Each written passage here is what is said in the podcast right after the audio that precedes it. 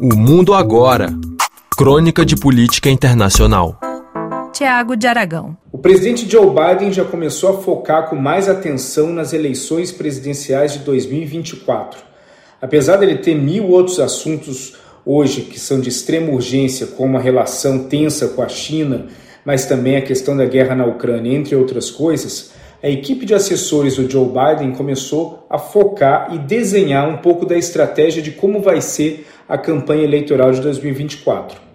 Obviamente ainda não sabem quem vai ser o candidato republicano e mesmo assim ainda não está garantido que Biden vai ser o candidato democrata. Mas ele é o favorito até mesmo por falta de opções.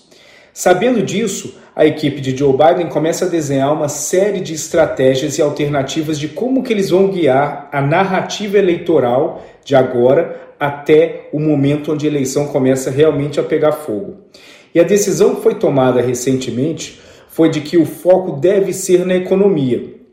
Para muitas pessoas isso é uma surpresa, porque a economia, apesar de mostrar alguns índices positivos, como por exemplo a forte queda no desemprego, ela também traz algumas questões que são preocupantes, como por exemplo a inflação alta, que gera uma alta taxa de juros, e ao mesmo tempo ainda existe um risco, embora muito menor do que de alguns meses atrás, em relação a uma recessão.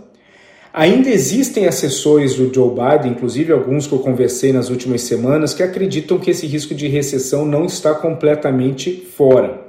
Apesar disso, eles acreditam que uma narrativa voltada ao poderio e à capacidade econômica, principalmente da melhora na vida dos americanos, que foi gerada ao longo dos anos em que Biden está na presidência, deve ser o carro-chefe da campanha eleitoral.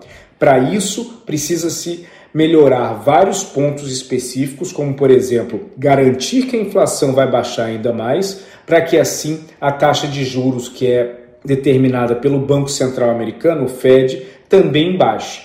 Essa taxa de juros alta hoje é um grande impeditivo para um desenvolvimento mais forte e um crescimento robusto da economia americana.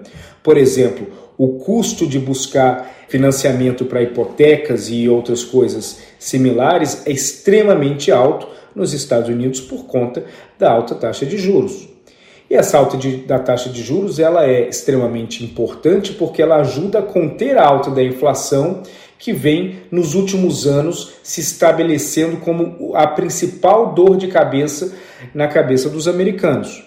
Muitos, inclusive em várias pesquisas, apontam a inflação como o grande problema do momento. E para o Biden, isso é uma questão preocupante. Por quê? Porque ao longo dos anos, várias pesquisas nos Estados Unidos indicam que a maioria dos americanos percebem que os republicanos são melhores na gestão da economia do que os democratas. E para isso, o Biden vai precisar de uma narrativa muito forte para dizer não só que ele está melhorando a economia, mas que ele pode guiar ainda mais a economia ao longo dos quatro anos subsequentes de uma forma muito mais robusta. Para isso, uma das inspirações do Joe Biden é a campanha não só de 1992 do Bill Clinton, mas principalmente a de 1996. Ele acredita que ali a narrativa que o Bill Clinton conseguiu juntar em relação aos desenvolvimentos econômicos que os Estados Unidos estavam passando, além de perspectivas fortes de curto, médio e longo prazo, fizeram com que a fórmula ideal surgisse e levasse, entre outras coisas, naturalmente, o Bill Clinton à reeleição. E Biden deve adotar o mesmo tom a partir de agora e essa mensagem, obviamente, será refinada até 2024, mas será o principal tom da política eleitoral do atual presidente americano na busca pela reeleição. Ele precisa de uma boa narrativa até porque a sua popularidade não está nada boa, ela gira ao redor dos 35%, de acordo com o Pew Research Institute.